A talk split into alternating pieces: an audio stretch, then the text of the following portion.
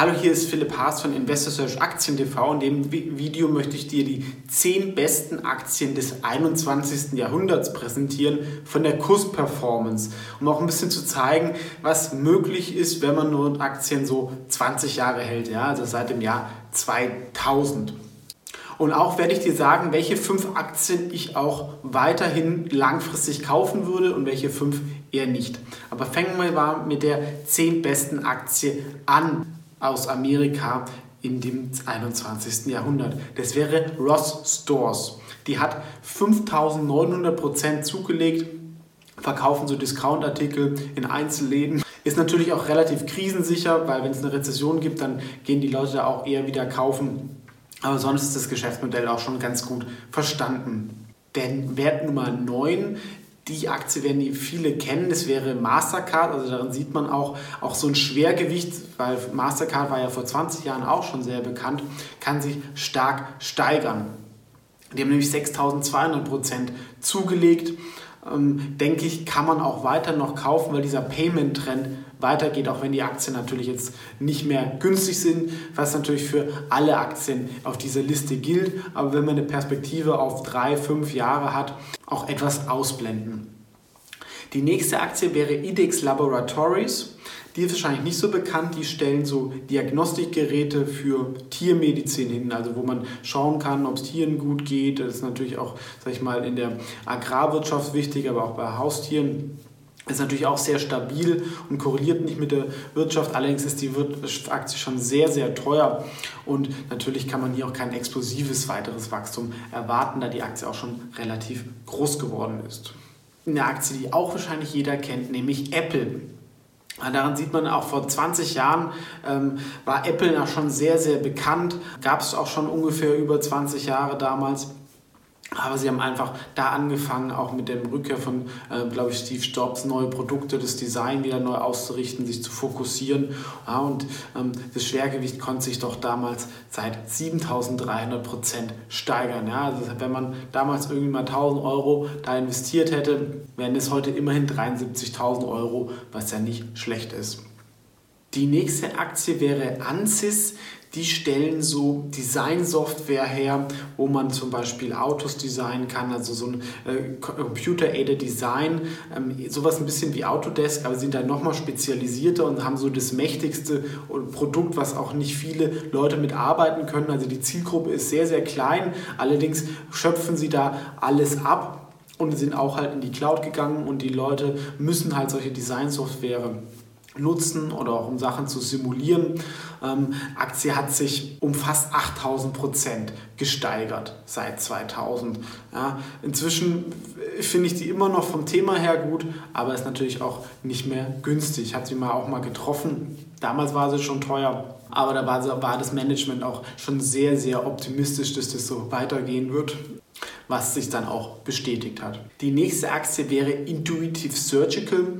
Das ist ein Medizintechnikunternehmen, was so best in class ist bei so ähm, Robotern, die in der Operation helfen. So Da Vinci ist auch insgesamt eigentlich kein Riesenmarkt, aber sie können diese Roboter sehr, sehr teuer verkaufen, haben sehr hohe Margen, auch wenn es jetzt auch neue Konkurrenz gibt. Aber wenn einmal so ein Chirurg mit diesem Roboter gelernt hat, dann wechselt er auch nur sehr, sehr ungern. Kennt ihr ja auch, wenn ihr irgendwie mal ein Android oder ein iPhone gewohnt seid, dann ist dieser Wechsel immer sehr, sehr schwierig und so ist beim Operieren auch. Und dadurch haben sie natürlich hohe Login-Effekte und ist natürlich auch super stabil. Ist ein ganz tolles Unternehmen, aber wie so oft ist es natürlich auch so, dass es nicht mehr günstig ist. Die viertbeste Aktie kommt wieder aus dem Retail-Segment, nämlich Tractor Supply. Ähm, die verkaufen eigentlich so bestimmte Sachen, ähnlich vielleicht ein bisschen wie die BayWa, mit noch ein bisschen mehr Konsumentensachen, also was halt so der Bauer irgendwie braucht im Mittleren Westen aber auch Kleidung, aber halt auch so eine Mischung aus B2B, B2C, hat lange Zeit gut funktioniert. Langfristig glaube ich jetzt aber auch, dass irgendwann kann natürlich viele Sachen auch Amazon da abdecken Und ähm, da ist eine Aktie, die ich vielleicht, weil ich vielleicht auch vom Thema weiter weg bin, eher nicht mehr kaufen würde. Trotzdem, es hat seit 2000 zu, trotzdem, es hat seit dem Jahr 2000 zu 10.000 Prozent Wertsteigerung gereicht. Die drittbeste Aktie von der Liste wäre Equinix. Das ist ein Reit mit dem Fokus auf Datacenters. Ja? Also irgendwie ähm, zum Beispiel AWS oder Google Cloud oder viele Softwarefirmen, die kaufen nicht immer alle Datencenter selber, weil sie einfach so schnell wachsen und die haben es einfach gemacht und vermieten es dann wieder Plus, oft ist natürlich für eine Softwarefirma, die haben sehr, sehr hohe Margen und ähm, ihr teures Kapital in, in Datensenden zu ähm, investieren, hat natürlich nicht ganz die hohe Rendite, die sie vielleicht im Kerngeschäft haben. Und die haben sich da sehr, sehr gut positioniert und konnten um 12.000 Prozent zulegen. Also da sieht man auch in eigentlich so einer langweiligen anderen Klasse, wie reit, wenn es in der richtigen Nische ist, kann man auch reich werden. Ja, also wenn man da 1.000 Euro investiert hätte, hätte man heute 120.000 Euro. Ja, oder wenn man 10.000 Euro investiert hätte, wäre man Millionär.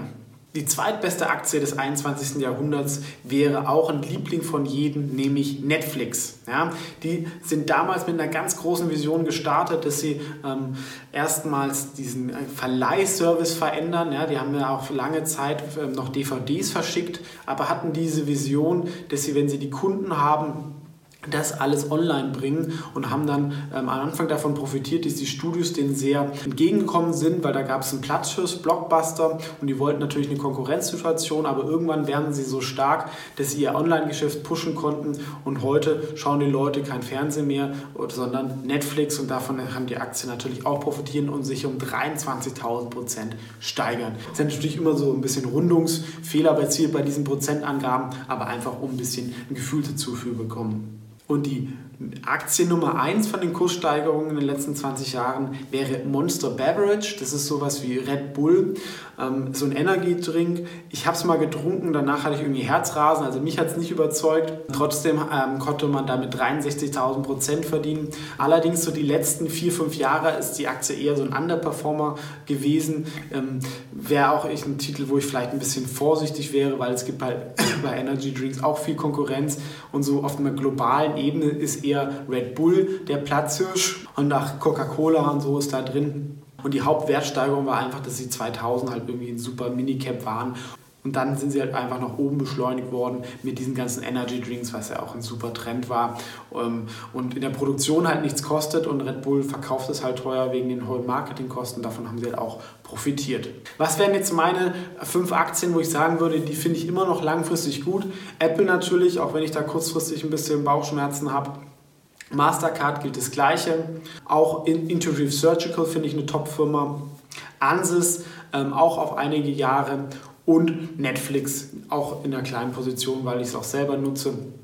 Das wären die fünf Aktien, wo ich sage, das ist noch in Ordnung. Allerdings bei den ganzen ist es natürlich schon so, die sind teuer ähm, und ich, zum Beispiel sind keine Kernpositionen in einem meiner Wikifolios, weil ich jetzt da nicht mehr an die krassen Kurssteigerungen glaube. Ist ja oft so, also Aktien, die dann so stark gestiegen sind, irgendwann sind die dann noch, haben eine Marktkapitalisierung von 20, 30 Milliarden. Sich dann nochmal zu verzehnfachen, wird dann schon schwieriger, nicht unmöglich. Ja.